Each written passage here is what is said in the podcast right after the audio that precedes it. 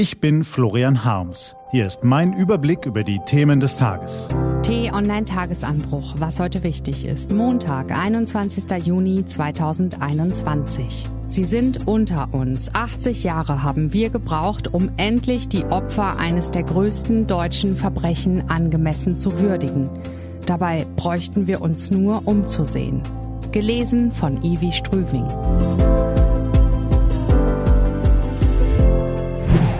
Stellen Sie sich vor, Sie wären vor 80 Jahren ein junger Mann gewesen. Sie wären in Moskau, Kiew oder einem der vielen Dörfer in der riesigen Sowjetunion aufgewachsen. Sie hätten vielleicht gerade die Schule abgeschlossen oder arbeiteten auf der Kolchose Ihres Ortes, als Sie der Einberufungsbefehl erreicht. Die Deutschen haben ihr Land angegriffen. In den frühen Morgenstunden des 22. Juni 1941 dringen Kampfflugzeuge in den sowjetischen Luftraum ein und bombardieren zahlreiche Städte. 121 deutsche Divisionen mit drei Millionen Soldaten und weiteren 600.000 aus Italien, Ungarn, Rumänien, Finnland und der Slowakei marschieren auf breiter Front zwischen Ostsee und Schwarzem Meer gen Osten. Was sie dort bezwecken, wird bald auch jenen Zeitgenossen klar, die noch an das Gute im Menschen glauben. Die Deutschen führen einen Vernichtungskrieg, um den Lebensraum im Osten für ihresgleichen zu erobern. Ihre Anführer haben ihnen eingeimpft, sie seien Herrenmenschen, die die slawischen Untermenschen ausmerzen müssten. Und so verhalten sich die deutschen Soldaten. Sie ringen nicht nur die gegnerischen Truppen nieder, sie fackeln ganze Dörfer ab, erschießen Männer, Frauen, Kinder. Hinter der Front operieren die Todesschwadronen der Einsatzgruppen, die Jagd auf Juden und sowjetische Politkommissare machen. Es ging darum, die Sowjetunion als Ganzes zu zerstören und eine rassistische Herrschaft im eroberten Gebiet zu errichten, erklärt der Historiker Sönke Neitzel im Gespräch mit Zeitgeschichte-Redakteur Marc von Lübcke auf t-online.de. Die Deutschen wollten das Land bis zum letzten ausbeuten. Stellen Sie sich vor, Sie wären damals auf sowjetischer Seite dabei gewesen. Falls Sie den ersten Ansturm überlebt haben, finden Sie sich nun in der Roten Armee wieder und werden von Ihren Offizieren zum Widerstand angetrieben.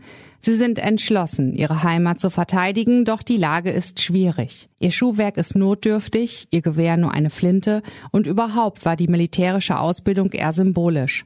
So kommt es, dass sie sich schon bald ergeben müssen, gemeinsam mit vielen anderen jungen Männern aus Leningrad, Omsk oder von anderen Orts werden sie in ein Lager gesperrt. Dort merken sie schnell, dieser Ort ist die Hölle. Auf einem Acker hat man eine Fläche mit Stacheldraht umzäunt, mehr gibt es nicht. Gelegentlich werfen ihnen die Bewacher einen Kanten Brot oder eine faulige Kartoffel vor die Füße. Alle paar Tage kommt vielleicht eine Wassersuppe hinzu, das war's. Wer sich beschwert, bekommt eine Kugel in den Kopf. Also ertragen sie stumm ihr Schicksal und schicken Stoßgebete zum Himmel, auf dass der liebe Gott sie bald erlösen möge. Doch sie warten vergebens, und während sie warten, sehen sie, wie ihre Kameraden ihr Leben aushauchen. Sie sterben am Fleckfieber oder an der Ruhe, aber die meisten verhungern. Ausgemergelte Gestalten kauern auf dem Acker, nach ein paar Wochen sacken sie in sich zusammen. So stirbt einer nach dem anderen und irgendwann kann auch ihr Körper nicht mehr. Vielleicht gilt ihr letzter Gedanke ihrer Mutter oder ihrem Liebchen zu Hause, dann ist es aus. 18 Jahre alt sind sie geworden, vielleicht auch 25. Ihren Leichnam wird man in einem Massengrab verscharren, so wie all die anderen. So war das. In den vier Jahren zwischen Sommer 1941 und Sommer 1945 gerieten weit mehr als fünf Millionen sowjetische Soldaten in deutsche Kriegsgefangenschaft. Mehr als drei Millionen überlebten sie nicht.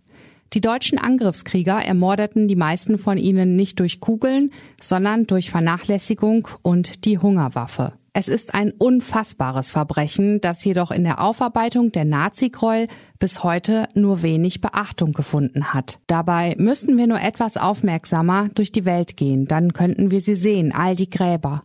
Die meisten liegen in Osteuropa, aber viele auch in deutscher Erde. Zu lange haben wir ihrer nicht angemessen gedacht. Erst nach und nach beginnt sich das zu ändern. Auch deshalb ist die Eröffnung der Ausstellung Dimensionen eines Verbrechens sowjetische Kriegsgefangene im Zweiten Weltkrieg durch den Bundespräsidenten am Freitag eine Zäsur gewesen. Der deutsche Krieg gegen die Sowjetunion war eine mörderische Barbarei, hat Frank-Walter Steinmeier in seiner Rede gesagt. Die Erinnerung an dieses Inferno, an absolute Feindschaft und die Entmenschlichung des anderen bleibt uns Deutschen eine Verpflichtung und der Welt ein Mahnmal. Nur wenn wir die Schrecken der Vergangenheit kennen, können wir aus ihnen lernen und den Frieden in Europa bewahren. Diese einfache Wahrheit ist 80 Jahre nach den deutschen Verbrechen an den Völkern Osteuropas noch wichtiger als die Freude über einen ausgelassenen Post-Corona-Sommer. Was heute wichtig ist. Die T-Online-Redaktion blickt für Sie heute unter anderem auf diese Themen. Ganz ohne Plan geht es nicht. Armin Laschet und Markus Söder stellen heute Mittag das Unionsprogramm für die Bundestagswahl vor.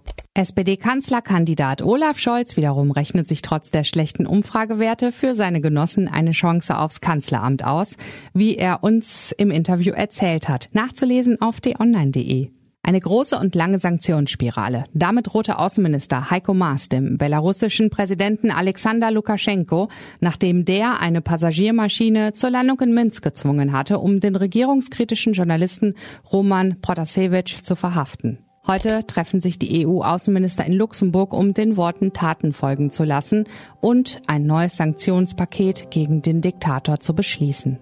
Diese und andere Nachrichten, Analysen, Interviews und Kolumnen gibt's den ganzen Tag auf t-online.de.